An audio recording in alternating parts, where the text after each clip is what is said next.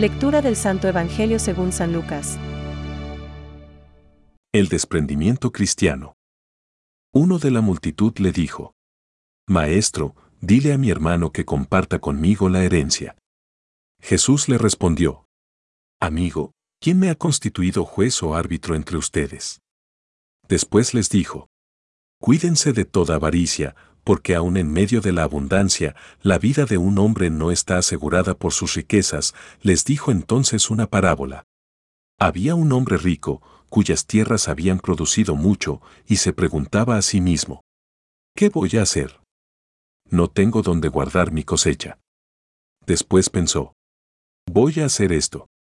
Demoleré mis graneros, construiré otros más grandes y amontonaré allí todo mi trigo y mis bienes, y diré a mi alma, Alma mía, tienes bienes almacenados para muchos años. Descansa, come, bebe y date buena vida. Pero Dios le dijo, Insensato, esta misma noche vas a morir. ¿Y para quién será lo que has amontonado? Esto es lo que sucede al que acumula riquezas para sí, y no es rico a los ojos de Dios. Es palabra de Dios. Te alabamos, Señor. Reflexión. La vida de uno no está asegurada por sus bienes. Hoy, el Evangelio, si no nos tapamos los oídos y no cerramos los ojos, causará en nosotros una gran conmoción por su claridad. Mirad y guardaos de toda codicia, porque, aun en la abundancia, la vida de uno no está asegurada por sus bienes. Lucas 12:15. ¿Qué es lo que asegura la vida del hombre? Sabemos muy bien en qué está asegurada la vida de Jesús, porque Él mismo nos lo ha dicho. El Padre tiene el poder de dar la vida y ha dado al Hijo ese mismo poder. Juan 5:26.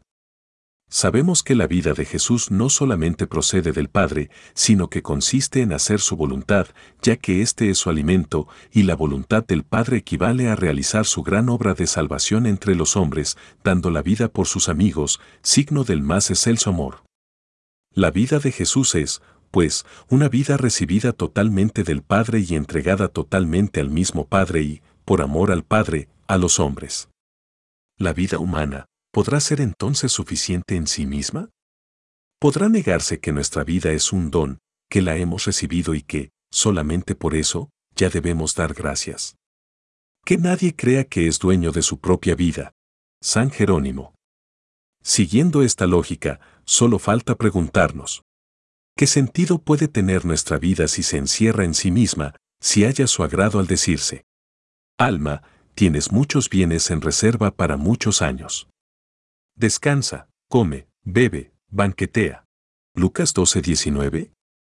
Si la vida de Jesús es un don recibido y entregado siempre en el amor, nuestra vida, que no podemos negar haber recibido, debe convertirse, siguiendo a la de Jesús, en una donación total a Dios y a los hermanos, porque quien vive preocupado por su vida, la perderá.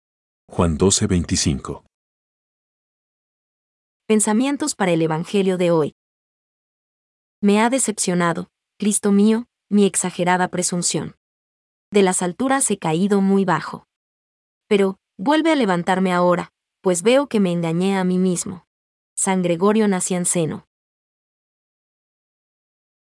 Las realidades de la verdad y del amor, nuestro auténtico camino. No se encuentran en el mundo de las cantidades. Benedicto XVI. La economía de la ley y de la gracia aparta el corazón de los hombres de la codicia y de la envidia. El Dios de las promesas puso desde el comienzo al hombre en guardia contra la seducción de lo que, desde entonces, aparece como bueno para comer, apetecible a la vista y excelente para lograr sabiduría. Gen 3.6. Catecismo de la Iglesia Católica, número 2.541.